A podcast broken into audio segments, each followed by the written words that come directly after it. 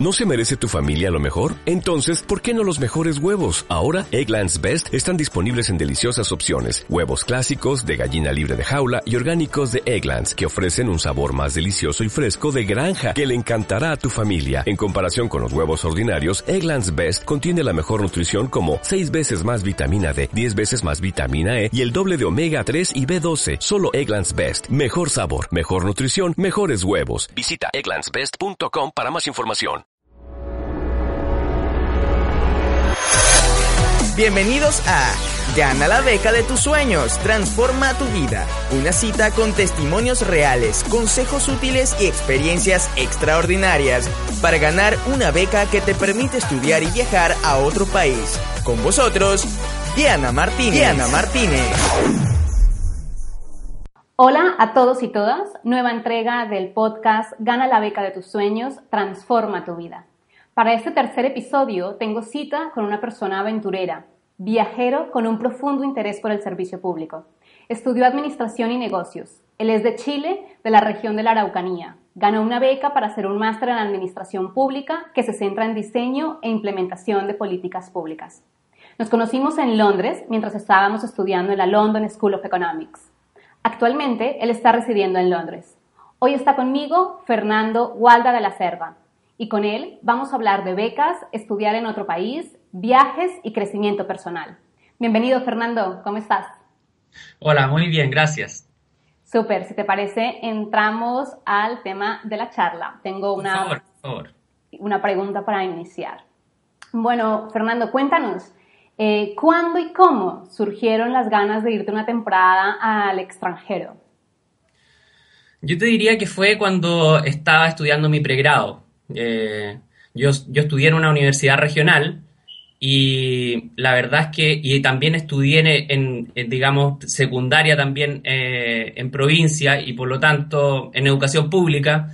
Y mi nivel de inglés era muy, muy básico. Y cuando llegué a la universidad y tuve que hacer mi, mi tesis, me di cuenta que hablar inglés era era un desafío tremendo y era muy necesario. O sea, de hecho, mi tesis, por ejemplo, me sentí eh, eh, minusválido, digamos, entre comillas, por el no tener acceso a información, que la mayoría estaba en inglés.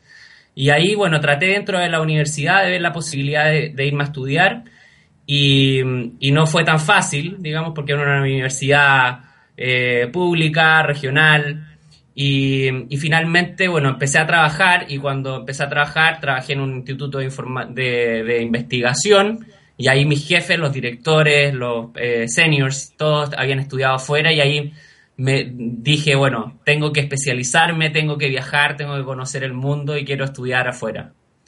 Ese fue, yo creo, como el, inicio, del desafío. Mm. Ok, muy bien. Y, y bueno, cuéntanos, ¿a cuántas becas aplicaste para poderte ir a estudiar fuera o ganaste a la primera?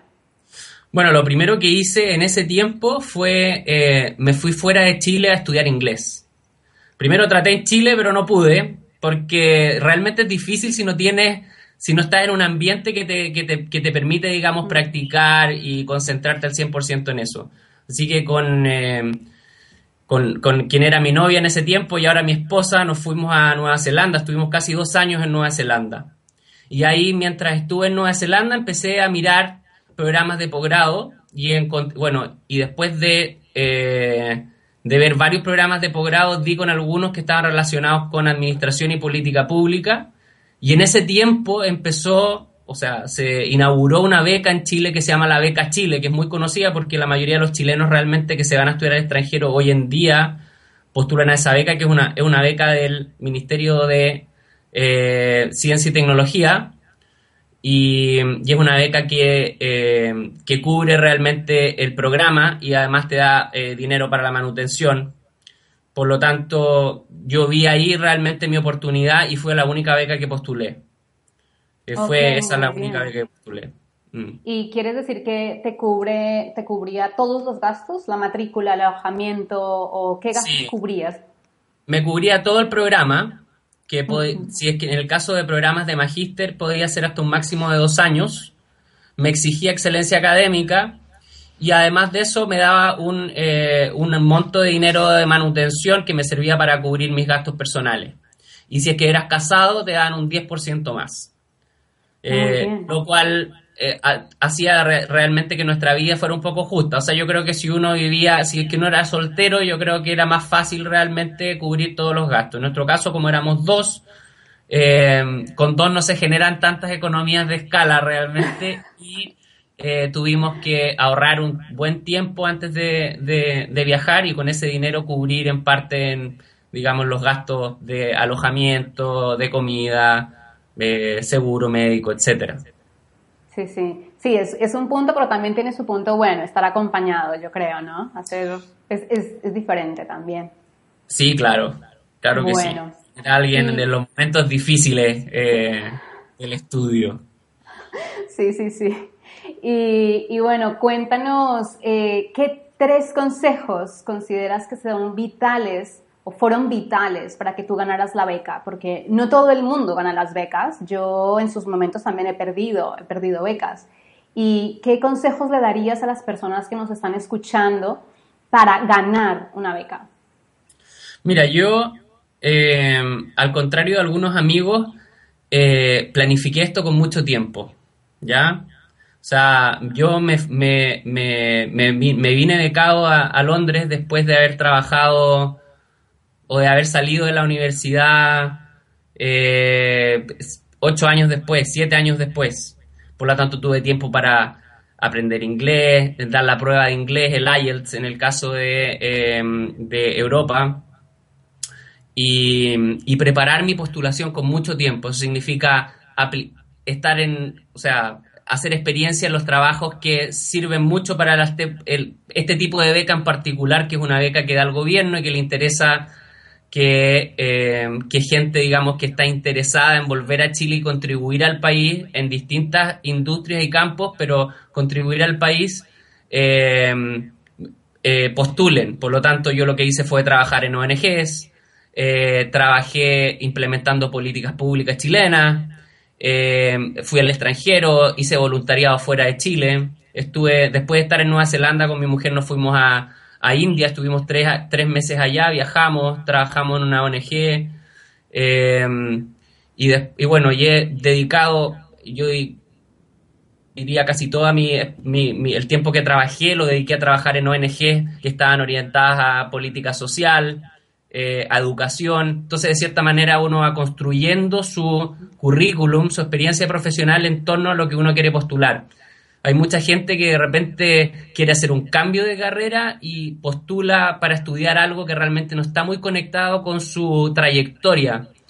Eh, por lo tanto, yo te diría que quizás el primer consejo que daría a, la gente que está pensando en postular es eso, en que vieran la manera de poder estudiar algo que estuviese conectado con su trayectoria, porque en general las postulaciones, ese es un punto importante, desde mi punto de vista. Eh, la segunda cosa que eh, que les, eh, que les recomendaría es que, la postulación, digamos, no, que la postulación le hicieran con, con, con, mucho, con mucha dedicación. En general, en el caso de, esta beca, la beca Chile, es una beca donde la gente que queda descalificada, entre comillas, eh, realmente hay mucha que queda descalificada por pequeños detalles, detalles técnicos. Entonces, la gente que hace en, eh, apurada, digamos, la postulación, a veces se le olvida juntar algún documento eh, o no se fija bien en los requerimientos y, y por realmente por un, por un por una tontera, como decimos en Chile, por una cosa tonta realmente, no te podrías quedar, digamos, teniendo todos los requisitos, una buena motivación, etcétera, podrías quedar fuera de la beca. Por lo tanto, chequear muy bien todos los requisitos. Y el tercer eh, punto yo le diría que es em, que hacer una, una buena carta de recomendación, o sea, una buena carta de motivación. Generalmente las becas en inglés, o las, perdón, los programas en inglés te piden este personal statement, que finalmente es como tu presentación, por qué quieres estudiar ese, ese máster, eh, por qué en esa universidad, eh, de cierta manera, cómo está conectado con tu experiencia, y yo creo que hay que ponerle mucha pasión a esa, a esa carta y tiene que ser en un formato bien profesional, o sea, con harto corazón, pero también muy académico. Eh, y eso a veces cuesta porque hay gente que está en industrias que no son muy académicas. Eh, yo tengo varios amigos que estaban en el área, por ejemplo, del business y se quisieron mover a temas más relacionados con las políticas públicas y no tienen el lenguaje, no, no, no, saben bien cómo dar la orientación, son muy poco, eh, muy poco académicos, bien coloquiales, digamos. Entonces, ahí hay que poner harto ojo, buscar gente que te revise tu carta, gente que tenga experiencia en esto, idealmente. Eh, yo creo que eso serían como una de, una de las tantas recomendaciones realmente que uno le da ganas de, hacer, pero eh, eso, o sea, eh, build up, como dicen en inglés, o sea, tratar de construir un, un, currículum que te, que te ayude en la postulación, que conecte, que te conecte con el programa o con la beca también. Eh, revisar muy bien tu carta de presentación y, ponerle mucho ojo a los detalles. Está genial, Fernando. Realmente tres consejos claves. Me, quedo mucho con el tema de, la preparación, de realmente tú te, tú te, tomaste un tiempo para ir poco a poco, lo que, lo que comentas, construyendo un currículum que te permitiera eh, decir, bueno, yo esto lo quiero porque he hecho esto a lo largo de mi carrera o los dos últimos años o los tres últimos años y eso realmente ellos, eh, los comités evaluadores lo tienen en cuenta. Mm. Y bueno, te cuento, en, Diana Speaks, en la página, yo he creado una ecuación a partir de, mi experiencia. La ecuación básicamente consiste en estudiar más viajar es igual a crecimiento personal. Entonces ahora me gustaría que habláramos de cada punto de la ecuación desde, desde tu perspectiva. Entremos a la parte de estudiar. Eh, ¿Qué estudió Fernando? ¿En qué consiste el máster que has hecho en la London School of Economics? Bueno, el máster que yo elegí eh, está orientado a las políticas públicas, pero yo en general me sentía, como decimos en inglés, un practitioner, me sentía una persona con, con los pies más en el terreno realmente que en el diseño. No me veo mucho como un investigador universitario, me veo como una persona más en la implementación de las políticas. Soy alguien que tiene algunas herramientas de liderazgo, sé trabajar con equipos. Entonces, eh, busqué un programa que estuviera orientado a, las políticas públicas, al diseño naturalmente, porque uno tiene que tener el ojo analítico, digamos, de saber si es que una política pública tiene una estrategia eh, eh, eficaz, eficiente, pero también al mismo tiempo estar siempre consciente en cómo se va a implementar lo que uno está diseñando. Que eso muchas veces los la gente que diseña la política pública realmente no tiene mucho, mucho, eh, no, tiene mucha experiencia realmente en terreno. Entonces busqué un programa que tuviera esas dos patitas, digamos, que tuviera el, área, digamos, de implementación y de diseño.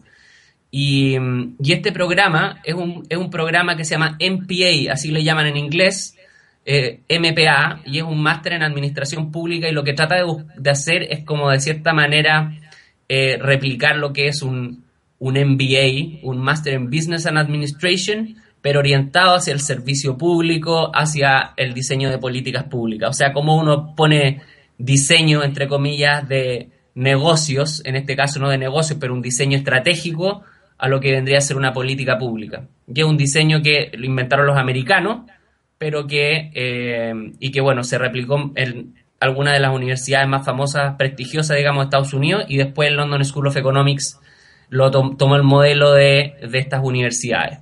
Y lo bonito del programa además es que tiene eh, un convenio con, eh, con varias universidades, con, la con Columbia University en Estados Unidos, con eh, Hertie University, que es de Alemania, una universidad que está orientada hacia las políticas públicas,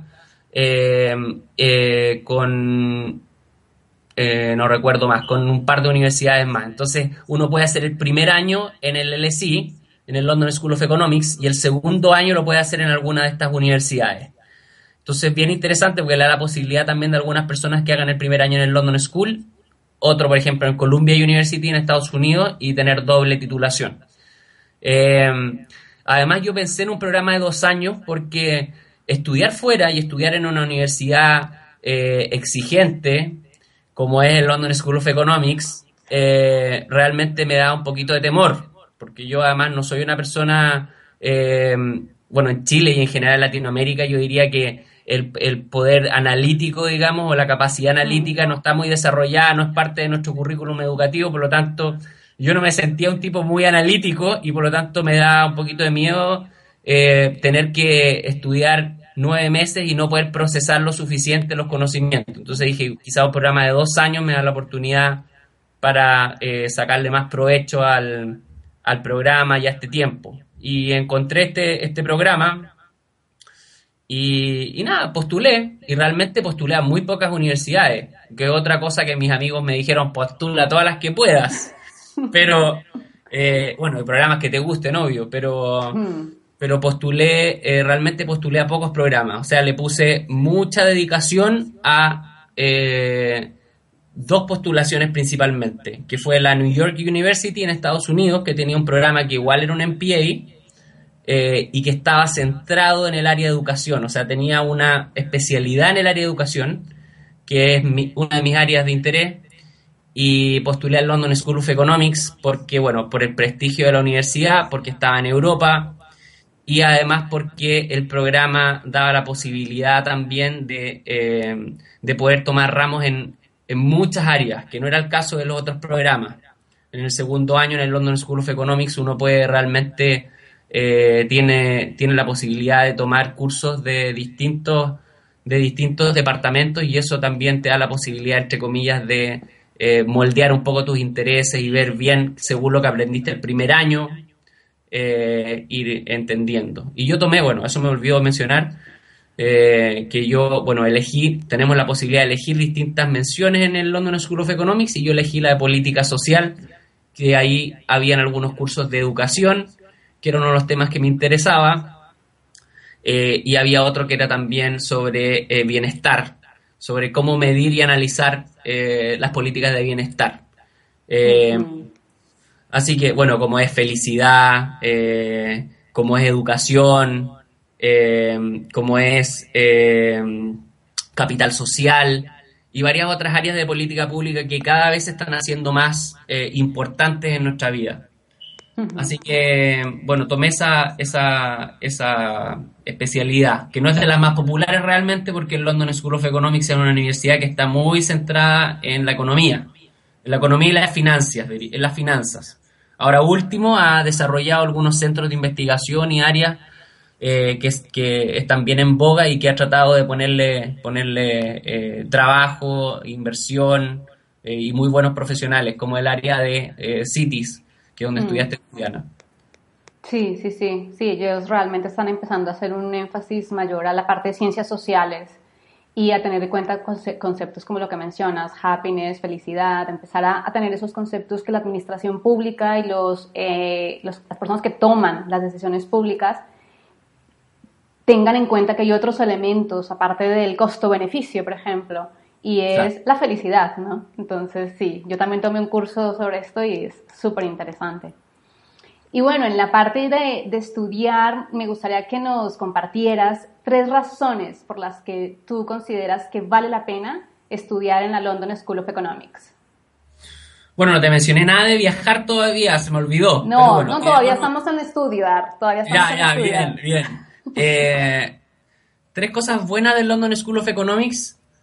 Eh, bueno, lo primero yo te diría es el nivel de la universidad. O sea, yo provengo de una universidad regional, eh, me fue muy bien, pero no era una universidad realmente muy exigente desde mi punto de vista. Algunos creen, algunos dicen que mi universidad es una muy buena universidad y no quiero ser injusto con ella porque es una universidad realmente que está en la región más pobre de Chile, eh, está muy bien evaluada a nivel nacional, eh, tiene todas las facultades más importantes, eh, tiene el nivel de becas, uno de los niveles de beca por persona más importantes de Chile, además, porque bueno, está la población más vulnerable.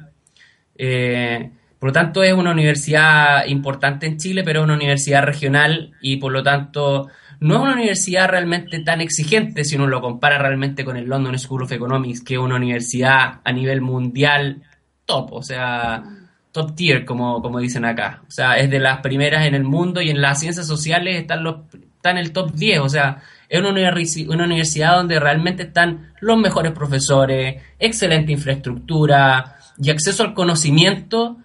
O sea, la biblioteca es la más grande de Europa en ciencias sociales. O sea, es una universidad excelente. O sea, yo realmente no podría definirlo con otra palabra realmente.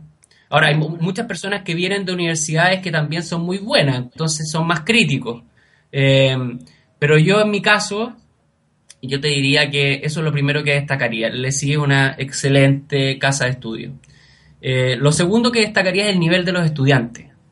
O sea, mis compañeros, eh, o sea, estudiar realmente en el LSI y este curso en particular que yo hice, fue muy desafiante también por eso, porque mis compañeros eran personas brillantes. O sea, tenía un porcentaje de compañeros que eran tipos realmente destacados. O sea, con, mi programa más pedía cinco años de experiencia. Entonces, había muchos que ya tenían también un track bien destacado, tenían cargos de liderazgo o eran senior, eh, estaban en organizaciones eh, importantes o algunos habían hecho una, eh, carreras muy interesantes. Entonces, gente muy inteligente, muy dedicada, eh, y bueno, con lo, con lo, complejo que hace eh, estar, digamos, en un grupo de personas que también saben a qué van, saben lo que hacen, y, y, nada, son, son digamos, destacados en lo, en lo que hacen. Entonces eso también yo lo destacaría como un punto a favor, entre comillas, porque lo hace súper desafiante estar rodeado de personas que tienen ideas, que aportan, que estudian mucho. Y el tercer punto yo creo que destacaría del LSI es el hecho que esté en Londres, eh, que quizás pueda sonar quizás un poco superficial eh, de mi parte, pero eh, Londres es una ciudad maravillosa. Yo soy de provincia, soy de regiones, por lo tanto no, no me quiero vivir, no me quiero quedar a, vivir por siempre aquí en Londres, pero Londres es una ciudad muy bonita eh, desde distintas perspectivas. O sea, arquitectónicamente es una ciudad bella, con mucho que ver. Eh, históricamente es una ciudad que tiene, tiene mucho realmente que hablar. O sea, eh, uno pasa por las calles, las casas están, por ejemplo, hay una política nacional, creo, donde se tienen las casas señalizadas con unos, con unos con unas placas de donde vivieron personas que hicieron algún tipo de aporte a la, a la humanidad o al país. Entonces uno va pasando por una calle X, una calle común y corriente, y pasa por afuera de la casa de, no sé, un libertador de Latinoamérica, de Latinoamérica, por ejemplo. Está marcada, por ejemplo, la casa donde vivió Bernardo Higgins, que es eh, uno de nuestros héroes nacionales en Chile, eh, que estuvo aquí un tiempo cuando era muy joven viviendo y donde conoció a Francisco de Miranda o Miranda, que fue uno de los libertadores de Latinoamérica. O sea, eh, desde detalles como ese hasta ir al British Museum, al Museo Británico, que es una maravilla. O sea, bueno, hay gente que dice que, claro, que los ingleses se han robado la mitad del mundo y lo tienen ahí, pero por otro lado es un museo maravilloso donde hay eh, piezas eh, históricas eh, del arte ahí, cuidadas. un museo que es gratuito, la mayoría de los museos en Londres son gratuitos.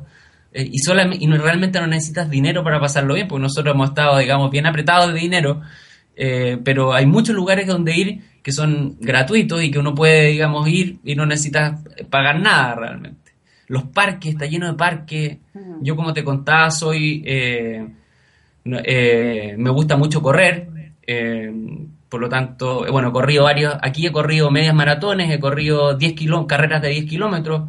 Es una ciudad que está llena de parques. Yo vivo en un barrio que es de clase trabajadora, gente, eh, tengo vecinos que trabajan en la construcción, otros que trabajan en el sector administrativo, y tenemos un parque a dos cuadras, un parque gigante donde van las familias los fines de semana, entonces también eso hace que la calidad de vida sea distinta. A pesar de que hay gente que dice que bueno, que la calidad de vida de Londres no es tan alta, pero yo te diría, o sea, bueno, en comparación con lo que vivimos en ciudades latinoamericanas como Santiago de Chile, donde tenemos una, una falta enorme, digamos, de áreas verdes, Aquí mm. eh, se cuidan mucho las áreas verdes y se le dan provecho. Por eso mi tercer punto sería ese. Perdona por alargarme tanto, pero, yo creo que está muy bien. Londres es una ciudad bella y muy viva. Eh, y, por y hay muchas universidades en Londres realmente. Así que la gente que esté pensando en postular, que me estén mirando ahí, y que estén pensando en postular a, Europa, nunca dejen, digamos, de, eh, de lado la, la, opción, digamos, de, de Londres, que es una ciudad cara, es verdad, pero vale la pena. Muy buenas universidades y una ciudad vibrante, llena de lugares por descubrir. Sí, gracias, gracias de verdad Fernando, porque sí, yo, yo también coincido en, en varios de los puntos que comentas. Y bueno, para conocer la otra cara de la moneda, porque ya nos has contado qué es lo que más te ha gustado de estudiar en la LESI. Cuéntanos dos o tres cosas que, así, que fueron lo más difícil o complicado de, de, estudiar en la London School of Economics o de la experiencia en Londres en general. Bueno, yo te diría que eh, así como es una universidad excelente, eh, tiene bien ganado su prestigio. Es una universidad muy difícil. O sea, por lo menos mi experiencia fue mucho más exigente de lo que me imaginé realmente. O sea, tengo varios amigos que, eh, que habían ido a hacer sus máster a otros países, que no voy a nombrar.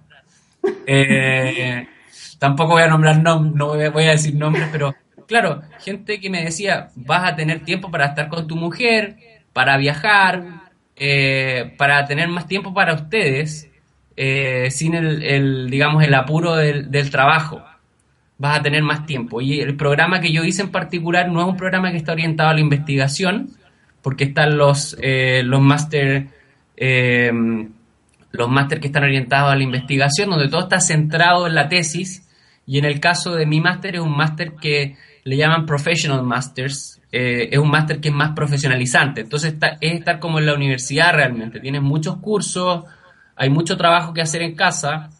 Eh, por lo tanto, eh, claro, tenía eso de que tenía varios cursos y el sistema europeo además tiene la cualidad o la particularidad de que tiene exámenes finales. Y yo, nosotros en, Latinoamericano, en Latinoamérica en general las universidades no tienen ese sistema. Tenemos copiamos al sistema americano donde tenemos muchas pruebas parciales y estudiar para cuatro pruebas finales días seguidos, o sea, jugarte la vida en tres días, realmente para mí fue eh, casi la muerte. O sea, tuve que estudiar muchísimo, no dormí por algunas noches eh, y realmente eso cuesta, eso, eso cuesta harto y son pruebas, no son pruebas sencillas, son, son pruebas que realmente te piden que hagas un análisis crítico de eh, alguna situación en particular. Eh, por lo tanto, eh, sí, o sea, es, muy difícil, es muy, muy difícil. Y yo te diría que es una, realmente una prueba al aprendizaje, al aprendizaje y a la disciplina. Eso sería como un punto, digamos, en, en contra. El otro es el, el, valor, bueno, el valor de la vida en general y de la educación en, aquí en Londres, estudiar en, una universidad prestigiosa como la, en London School of Economics, realmente si uno no tiene una beca, es, eh, digamos, es, un privilegio. Por lo tanto, bueno, tener la beca y estudiar en el London School of Economics es realmente un tremendo privilegio, tremendo, tremendo privilegio. Y por lo tanto, así como la universidad es cara, la vida también es muy cara. Y lo que pagamos nosotros acá por una por vivir en una residencia universitaria, eh, con, eh, con, digamos, con las facilidades básicas, eh, era lo que quizás el mismo dinero con lo que quizás en Chile podríamos haber vivido en un departamento espacioso, bello, en un muy buen barrio.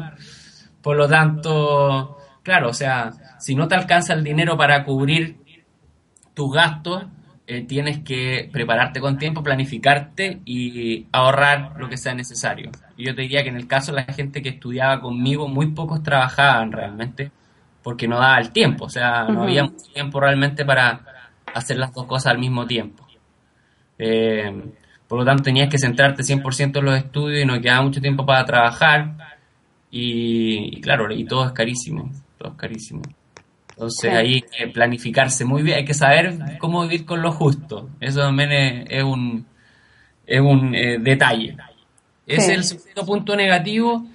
Y quizás lo tercero, eh, que no sé realmente si es eh, negativo realmente, es vivir en una gran ciudad.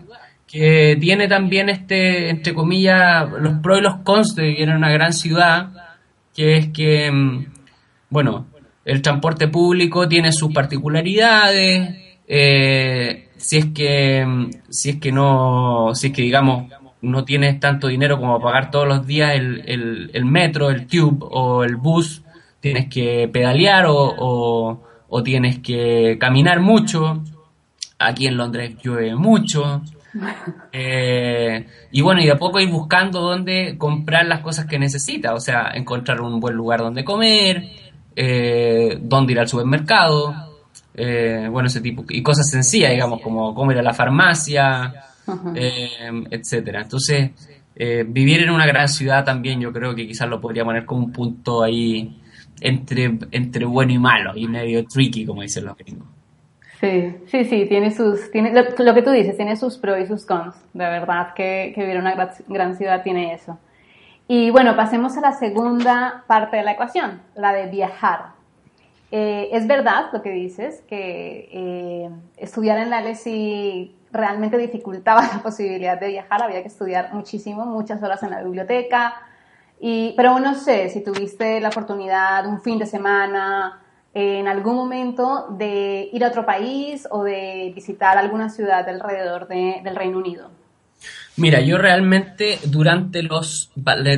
hay unos breaks, hay unos descansos. Bueno, el sistema europeo es completamente distinto al sistema latinoamericano, quizás parecido al sistema español en algunos sentidos, pero lo más seguro es que este, este video lo van a ver estudiantes hispanoparlantes. Entonces, eh, quizás al español parecido, pero yo creo que distinto al latinoamericano y tenemos lo que se llaman los terms, que son, en realidad son tres periodos de estudio distintos y entre medio hay, eh, hay unas pequeñas vacaciones y hay algunas, algunos compañeros de curso, eh, claro, se fueron de vacaciones o algunos se tomaron algunos fines de semana. Yo en realidad no me di tiempo para eso, porque el miedo ya era un nivel de máximo, por lo tanto, los fines de semana y los descansos los dediqué principalmente a, estudiar, a preparar mis ensayos. Generalmente los breaks, los descansos estos, antes de la, semana, antes de irte de descanso, te decían ya, a la vuelta tiene que escribir dos ensayos, preparar un trabajo para esto, esto, lo otro. Entonces, claro, algunos organizaban mejor su tiempo, algunos eran más eficientes en mi caso, no tanto, entonces tenía que dedicarme mucho. Y claro, efectivamente hicimos algunos fines de semana, recorrimos la ciudad, fuimos a Oxford dos veces, eso hicimos, que tenemos unos amigos que viven allá de Chile también, lo fuimos a ver, nos quedamos con ellos, eh, y yo te diría que ese ha sido el único viaje que hicimos. Y durante lo que sí, como mi programa era de dos años, durante el break, porque cuando termina el primer año no te dan ninguna tarea para el segundo. O sea, ahí por, por, lo menos te queda, se acabó el primer año. Entonces, ahí con Karin decidimos, eh, bueno, estábamos comprometidos al, matrimonio, al matrimonio de uno de sus hermanos a Australia. Mi, mi esposa tiene dos hermanos que viven en Australia. Así que fuimos a Australia y en el camino fuimos a Indonesia, porque Australia queda muy lejos y compramos con escala en Indonesia, así que descansamos en Indonesia eh, y bueno, nos tiramos en la playita realmente un tiempo. Sí, eso fue, fue un, digamos, descansar del estudio, las preocupaciones y tratar de, eh, ir a un lugar, digamos, donde podríamos, pudiésemos ir a la playa, etcétera. Después fuimos a ver a, mi, a, la familia de mi esposa, que es eh, de matrimonio, así que estuvimos la mayoría del tiempo en el, en el norte de, de Australia, en una ciudad que se llama Gold Coast, que es muy bonito también. Fuimos en, a, mediados de invierno, pero bueno, invierno en el norte de Australia casi no, digamos que casi no existe. Y fue, lo pasamos, lo pasamos muy bien. Y además de eso, hemos ido a algunas ciudades de Alemania. Yo por el programa tuve que ir a Bonn a, dar, a presentar un trabajo de uno de los trabajos que tuve que hacer por la universidad y después con mi esposa nos juntamos en Berlín. Tuvimos unos días en Berlín. Eh, y bueno, eso. Ah, y fuimos a ah. España también, unos días. También, dentro de las vacaciones. Dentro de las vacaciones. Antes, antes de irnos a, Indonesia y Australia. Así que bueno, hemos viajado, hemos viajado. pero, sí, para... pero durante el año de estudio realmente no, no viajé mucho. Ahora con Cari somos muy, en Chile decimos patiperros, no sé cómo dirán ustedes allá, pero eh, somos muy viajeros. Mm, con poco presupuesto, claro, pero nos gusta, nos gusta viajar mucho, así que siempre que hemos tenido tiempo hemos viajado. Antes, cuando nos fuimos a estudiar a inglés a Nueva Zelanda, eh, estuvimos también en India, estuvimos en, en Tailandia un tiempo eh, recorriendo y después hemos recorrido algunos países de Latinoamérica. Eh, siempre bien económico, pero, pero sí, viajar, conocer el mundo es algo increíble y yo creo que también es otro punto, eh, puede sonar un poco superficial de nuevo, pero quizás es un punto muy importante realmente de estudiar fuera de, nuestro país, conocer otras realidades, otras culturas, otra manera de hacer la vida en comunidad eh, que enriquece mucho realmente. Y nos abre el mundo a darnos cuenta que existen otras realidades, eh, y otros paradigmas. Pues de repente en latinoamericano, los latinoamericanos somos bien distintos culturalmente un país con otro, pero tenemos una, una tenemos ciertos paradigmas bien, bien estructurados eh, a nivel latinoamericano, yo te diría. La manera de hacer eh, democracia, la, la religión, y así otras cosas y mirar mirar el mundo qué es lo que pasa en otras en otras culturas es algo que realmente te abre los ojos y te enseña a ver las cosas de una perspectiva distinta. Y eso es también algo muy enriquecedor. Y nosotros siempre que hemos tenido la posibilidad realmente de viajar, eh, lo hemos hecho. Y no significa eso realmente eh, tener mucho dinero, significa aventurarse realmente. Sí, realmente como lo mencionas, para, para, para hacer estos viajes y conocer no se necesita tener mucho dinero, sencillamente tener las ganas y hacerlo. Y, en esta parte quisiera que nos contaras anécdotas de viajes. ¿Cuál ha sido el mejor y el peor momento que recuerdas de, viajando? ¿Alguno que quieras compartir? Eh, mira, yo, te, yo, yo creo que, que por la intensidad realmente, yo creo que mis mejores recuerdos de viaje han sido en India. India es un país completamente distinto a la cultura latinoamericana en muchos sentidos, a nivel, a nivel de religioso, a nivel comunitario, eh, cómo está estructurada la familia eh, y las comunidades. Y, bueno, y además geográficamente, históricamente, etcétera. Entonces estuve, digamos, en presencia de lugares realmente maravillosos. Eh, y que algunos no son muy conocidos. Eh, no sé, o sea, tuve que, por ejemplo, con mi esposa, como te contaba, trabajamos algunos, algunas semanas, casi dos meses, trabajamos en una ONG donde nos tuvimos que aventurar por el mundo rural indio en el sur eh, y conocer eh, personas que vivían en, en, aldeas pequeñas produciendo té, café u otras hortalizas, viviendo de una manera muy básica pero, pero claro, es vivir, estar en un mundo completamente distinto eh, y con gente que realmente también está dispuesta a abrir su corazón, contarte qué es lo, quiénes son, qué es lo que hacen, cómo viven su vida.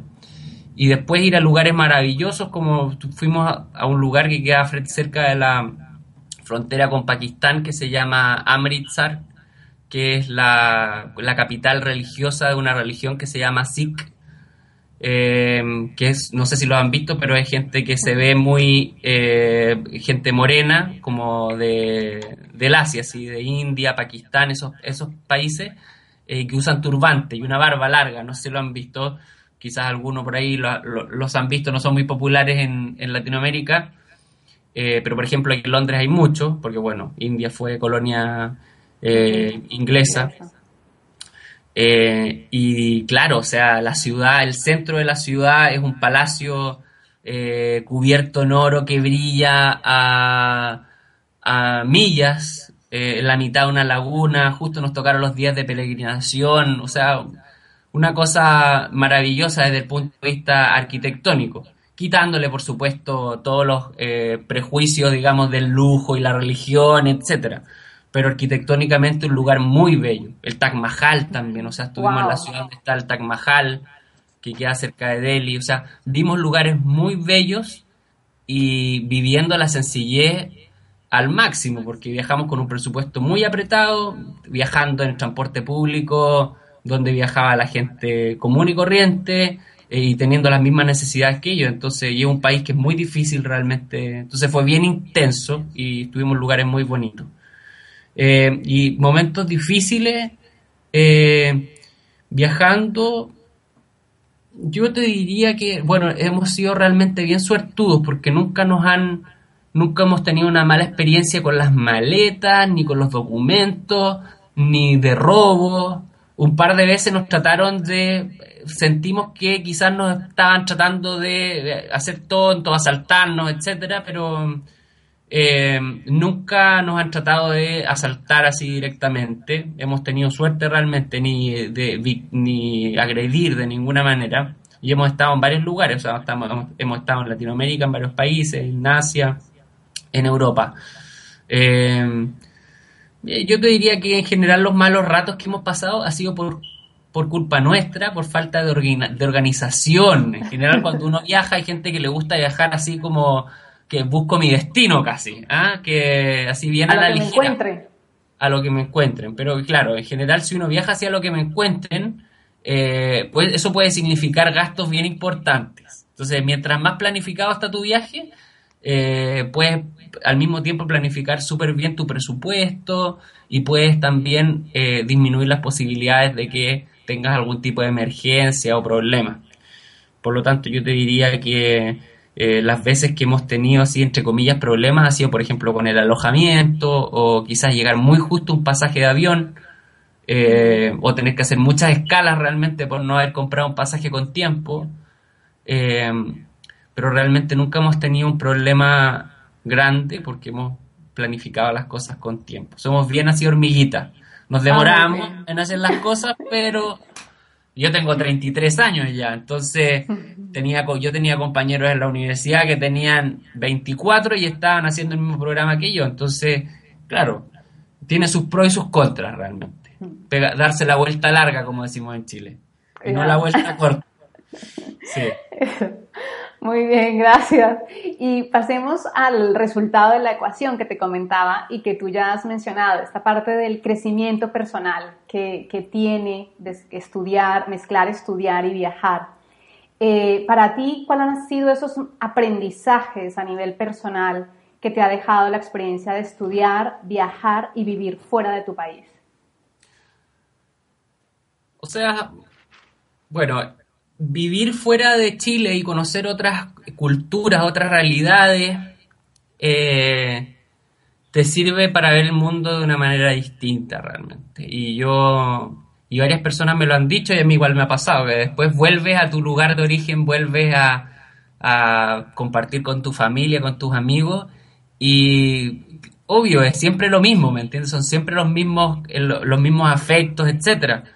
Pero uno se siente un poquito eh, fuera de la caja, de cierta manera. Porque el latinoamericano, eh, en general, no somos muy heterogéneos, a pesar de que hay algunos países que son heterogéneos culturalmente, como, no sé, el caso de Ecuador, por ejemplo, donde tienen, eh, tienen eh, población afrodescendiente, tienen eh, mucha población indígena de distintas etnias. Eh, a pesar de eso, somos bien homogéneos en la manera en que hacemos cultura. Eh, o sea, de cómo nos definimos, eh, cómo hacemos eh, política, etcétera. Entonces, claro, cuando uno ha visto el mundo desde otra perspectiva, eso te hace estar un poquito fuera de la caja, como dicen los gringos. Y, y claro, vuelves y te sientas con tus amigos y te das cuenta que ellos siguen hablando de las mismas cosas que estaban hablando cuando te fuiste y tú realmente sin ningún grado, por supuesto, de, de petulancia, pero uno se siente un poquito, claro, o sea, uno se siente como en otra porque tiene otros intereses, ha visto otras cosas, entonces de repente, claro, la tus amigos hablan de cosas que tú sabes que quizás no son tan así, pero cuesta mucho realmente cambiar el paradigma porque ellos no han estado donde tú has estado. Entonces eso lo hace eh, complicado y bello también a la misma vez. O sea, saber cosas que, que no todo el mundo sabe.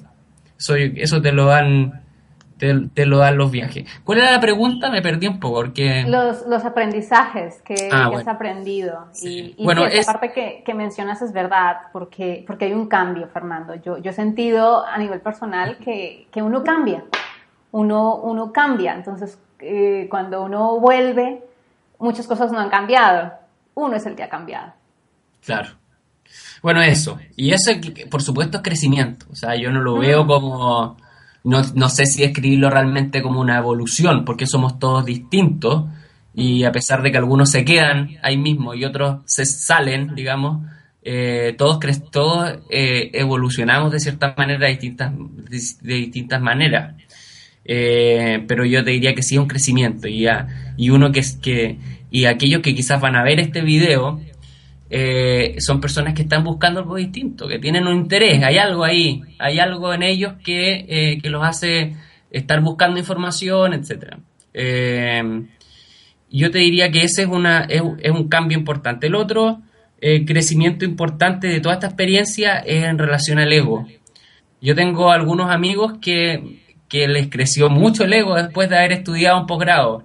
Y yo te diría que en el caso mío fue al contrario o sea, después de haber pasado por la, por la experiencia del LSI, o sea, mi, sentí que mi ego estaba por el suelo, o sea, me sentí absolutamente pisoteado porque realmente el nivel es tan alto, es tan exigente y está rodeado de gente tan inteligente, brillante, que hace que finalmente te des cuenta que no eres, no eres nadie. O sea, que eres una persona común y corriente y que estás ahí igual que muchos, digamos.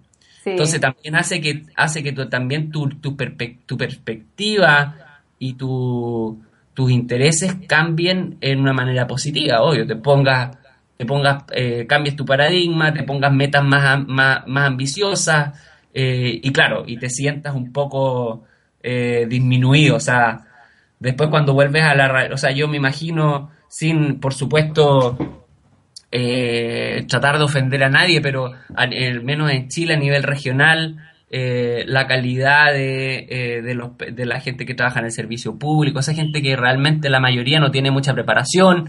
Entonces, eh, claro, yo estoy pensando realmente en, o sea, mi idea es volver a Chile y tratar de hacer cambios a nivel regional. Entonces, igual uno piensa en grande, pero realmente mis amigos me han dicho igual tienes que ir con los pies en la tierra, porque quizás hay muchas de las cosas que piensas, que quieres hacer, que quizás va a ser muy difícil.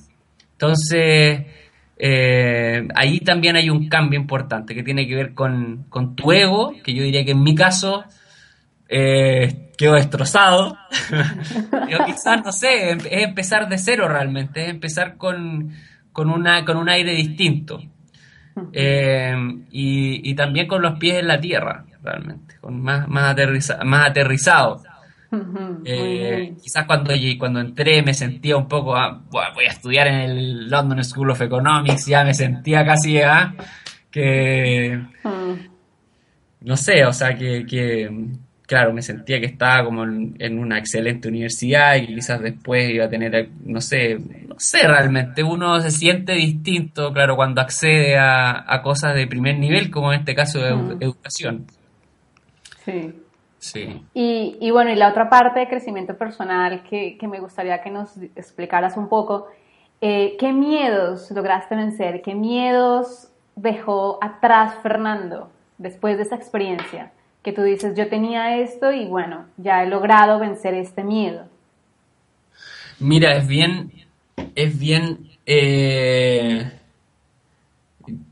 o sea, bueno, yo quiero ser sincero realmente en esto, que tengo varios, bueno,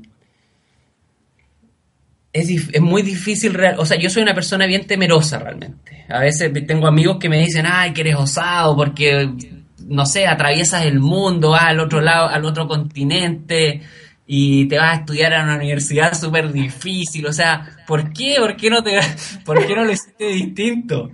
Entonces, eh, sí, o sea, me gustan los desafíos grandes pero por otro lado, o sea, igual muerto de miedo, ¿me entiendes? O sea, la gente que cree que, claro, que uno va con una coraza así, con eh, eh, como casi comiéndose el mundo, pero en realidad, o sea, una cosa, claro, es plantearse desafíos grandes, porque bueno, si uno se va a poner metas, hay que ponerse metas grandes, no tiene sentido realmente ponerse metas, metas pequeñas, hay que pensar un poco en grande, o sea, esa es mi perspectiva por lo menos, o sea, yo creo que uno tiene que ser realista, pero a la misma vez ambicioso, entonces tienes que pensar hasta dónde uno puede dar, y yo en ese sentido busqué un programa, por ejemplo, les contaba, busqué un programa de dos años, porque quizás yo pensaba que quizás en un año, quizás me iba a costar mucho más, entonces dije, dos años quizás me, si me va muy mal en el primer año, me dan la posibilidad quizás el segundo año eh, tomarme las cosas distintas. Y realmente el primer año no me fue bien, o sea, me fue más o menos nomás. Entonces,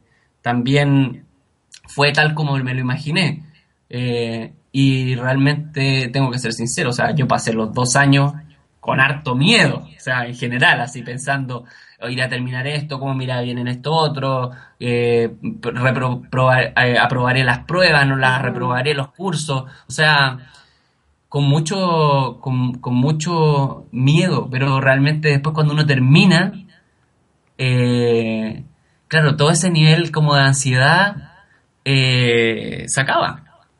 Pero al mismo tiempo, o sea, me ha pasado que todavía tengo de repente ese sentimiento, ese como, ese como miedo, todavía no me doy cuenta, no he procesado bien, ya, bueno, te conté antes, mi programa se terminó en junio, sigo acá porque mi esposa está estudiando ahora un, un MBA, un máster en negocio, pero todavía siento que, todavía siento un poco esa, como esa sensación un poco de miedo, de temor, como que todavía yo siento que no he, no he, porque no he vuelto a Chile realmente, siento que quizás como que eh, no, lo, no lo he procesado realmente. No, he dimensionado realmente lo que significa terminar con esta etapa, que como les he contado, digamos, eh, fue, fue un, un, proyecto de muchos años.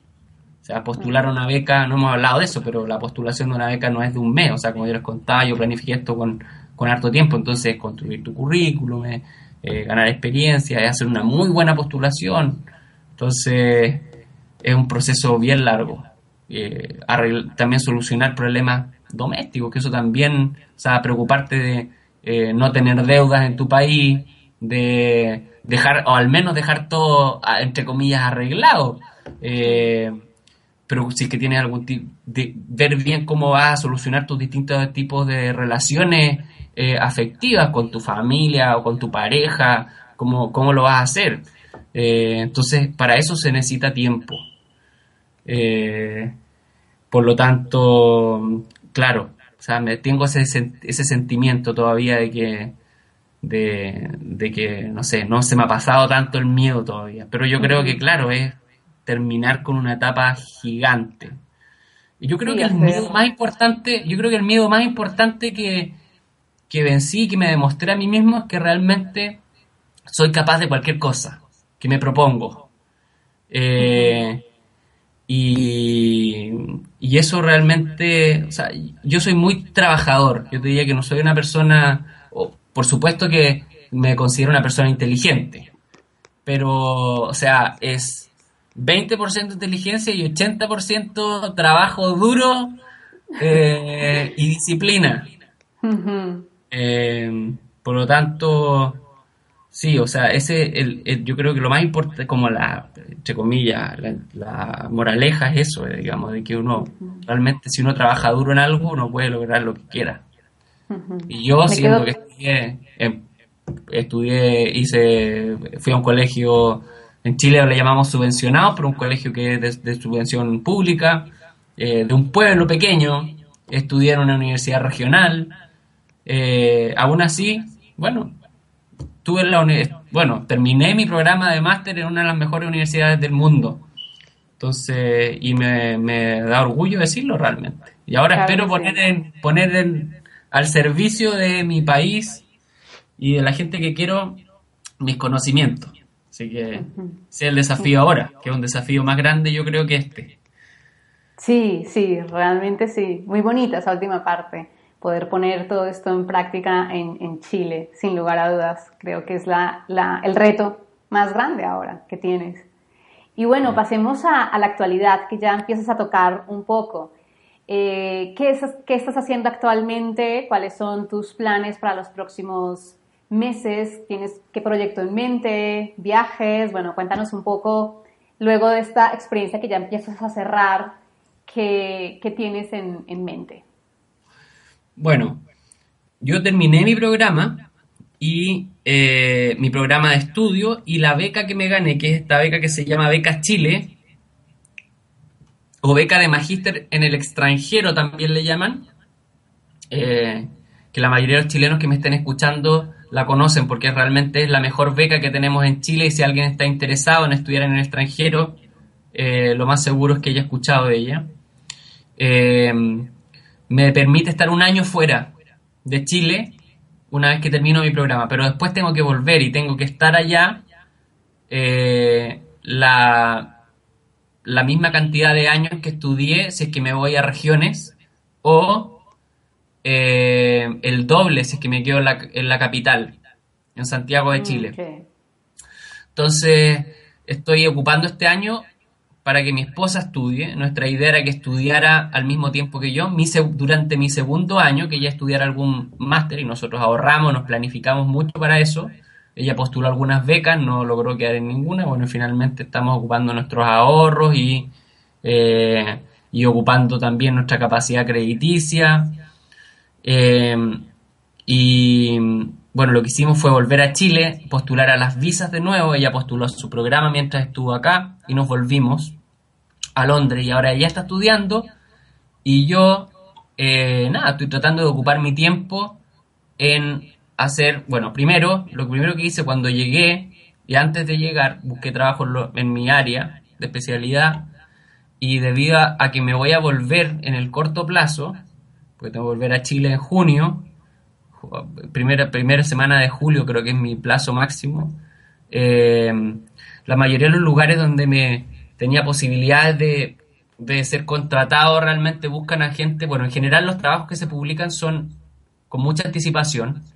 Y en segundo lugar, es, aquí la competencia es feroz, o sea, toda la gente de Europa realmente quiere trabajar en, en las organizaciones eh, internacionales o en, las organizaciones, digamos, que están orientadas al, área de política pública y que están aquí en Londres. Por lo tanto, la competencia es tremenda y además buscan a gente que, claro, que se quiera quedar, obvio. Y que tenga, idealmente que tenga nacionalidad europea, porque eso, eh, digamos, eh, simplifica mucho, digamos, el, la, la, posibilidad de quedarse, el tema de las visas, etcétera. Yo tengo visa de trabajo, pero tengo hasta septiembre, creo. Y por lo tanto busqué, no, no quedé, así que después, bueno, me tuve que reinventar, pensé, bueno, qué hacer. Y, y al mismo tiempo me empecé a preparar para mi primera maratón. Yo corro, como te contaba, he corrido varias medias maratones y decidí por había postulé antes dos veces al, a la maratón de Londres y no quedé porque con una lotería es bien difícil entrar. Y ahora postulé a la maratón de Roma, eh, que es más sencillo y con mi esposa, bueno, mi esposa al parecer va a correr los 5 kilómetros, ella también corre, pero ahora ha estado, no ha estado corriendo mucho porque la universidad también es bien exigente y su programa es como bien demandante. Y así que no se puede, ella va a correr los 5 kilómetros y yo voy a correr la maratón completa y eso significa además una preparación enorme. O sea, correr una maratón no es llegar, ponerse la zapatilla y correr 42 kilómetros. Es mucho trabajo duro, así que así como les he contado que ha sido mi vida, me he propuesto también este desafío y claro, y es un entrenamiento bien duro, hay que correr muchas horas a la semana y al mismo tiempo estoy mezclando eso con, como no pude encontrar trabajo en lo mío, quise buscar trabajo en cosas que me apasionaran y encontré trabajo en una tienda deportiva que está especializada en zapatos para corredores, eh, que se llama, bueno, no le quiero hacer publicidad aquí, pero se llama ASICS, y que es bien conocida, quizás algunos que estén viendo que corran se van a, la van a reconocer una empresa japonesa. Así que estoy trabajando ahí en el, cuatro tardes a la semana y estoy trabajando en las mañanas en un café, porque bueno, otro, otro tema también que me apasiona mucho es el café. Yo soy un apasionado por el vino y el café, así que tengo ahí una, un área de, de, interés que, que me gusta mucho. Preparo mi propio café, tengo, bueno, ahí todo un, un, tema con el café. Un rito alrededor del café. Sí. Y bueno, y el vino, porque en Chile nos gusta mucho tomar vino, tenemos muy buen vino, así que es un tema también de que ha estado siempre en mi familia y, y me interesa también. Eh, soy muy, soy realmente más apasionado que bebedor. aunque a veces me pasa la mano. así que bueno, ahí estoy dividiendo mi tiempo entre el café, eh, entre eh, la tienda de deporte, eh, la maratón y además un proyecto muy bonito que estoy tratando de desarrollar para principalmente potenciar mi vuelta a Chile, que es un blog que está orientado al desarrollo regional y a la descentralización, que es uno de los, mi, tema principal de interés realmente y que en el cual hice mi policy paper en la universidad. Eh, que es claro, cómo descentralizar Chile, que realmente es un país que por sus condiciones geográficas, eh, en gran parte, y también por, bueno, la, eh, las condiciones históricas y culturales latinoamericanas, ha sido un país muy centralizado, y se ha quedado abajo un poco de los procesos de descentralización grandes que han ocurrido en Colombia, últimamente en Perú y bueno, y en otros países latinoamericanos. Ahí estamos, ahí estamos casi al último, a pesar de ser un país muy, entre comillas, el más desarrollado de, de, Sudamérica, estamos muy al D en los temas de descentralización política principalmente. Así que con un grupo de amigos que he conocido acá, hemos estado desarrollando este, este blog que no lo hemos lanzado todavía porque no hemos desarrollado la cantidad de contenidos necesarios como para que sea presentable, eh, pero la idea es poder lanzarlo en marzo, eh, cuando empieza el año en Chile, porque va a estar orientado principalmente a los temas de descentralización chilena, pero también vamos a tener una sección de política comparada, o sea, cómo lo han hecho otros países en problemas que, que tenemos en Chile.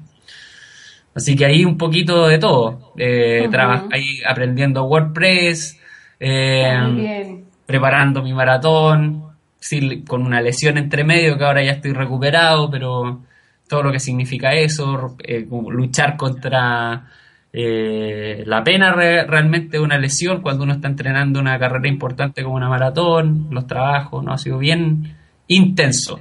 Así podría definir este año realmente. Muy intenso. Y bueno, y la idea es eso, terminar bien este año, que mi esposa termine su programa igual exitosamente y poder, bueno, encontrar un trabajo que nos, que nos, que nos interese, que nos guste, desafiante en Chile a, la vuelta. en esa etapa estamos. Ah, muy bien, seguramente así será, Fernando. Estoy, estoy convencida. Esperemos. Y bueno, genial. Si, para terminar, si alguien quiere ponerse en contacto contigo, eh, ¿dónde pueden encontrarte? Bueno, me pueden, cuando seguramente anoten los, hagas, digamos, la reseña del video, van a encontrar mi nombre y me pueden encontrar por mi nombre completo en, eh, en Facebook. Así que quizás si me pueden enviar un mensaje interno por Facebook.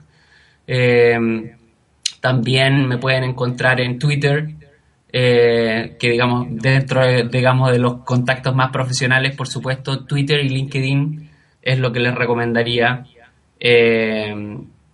Así que nada, lo más seguro es que los vamos a poner ahí. No sé si te lo escribí, no me acuerdo, siempre se me olvida mi, sí, yo lo tengo. Pero, es eh, arroba Fernando Walda.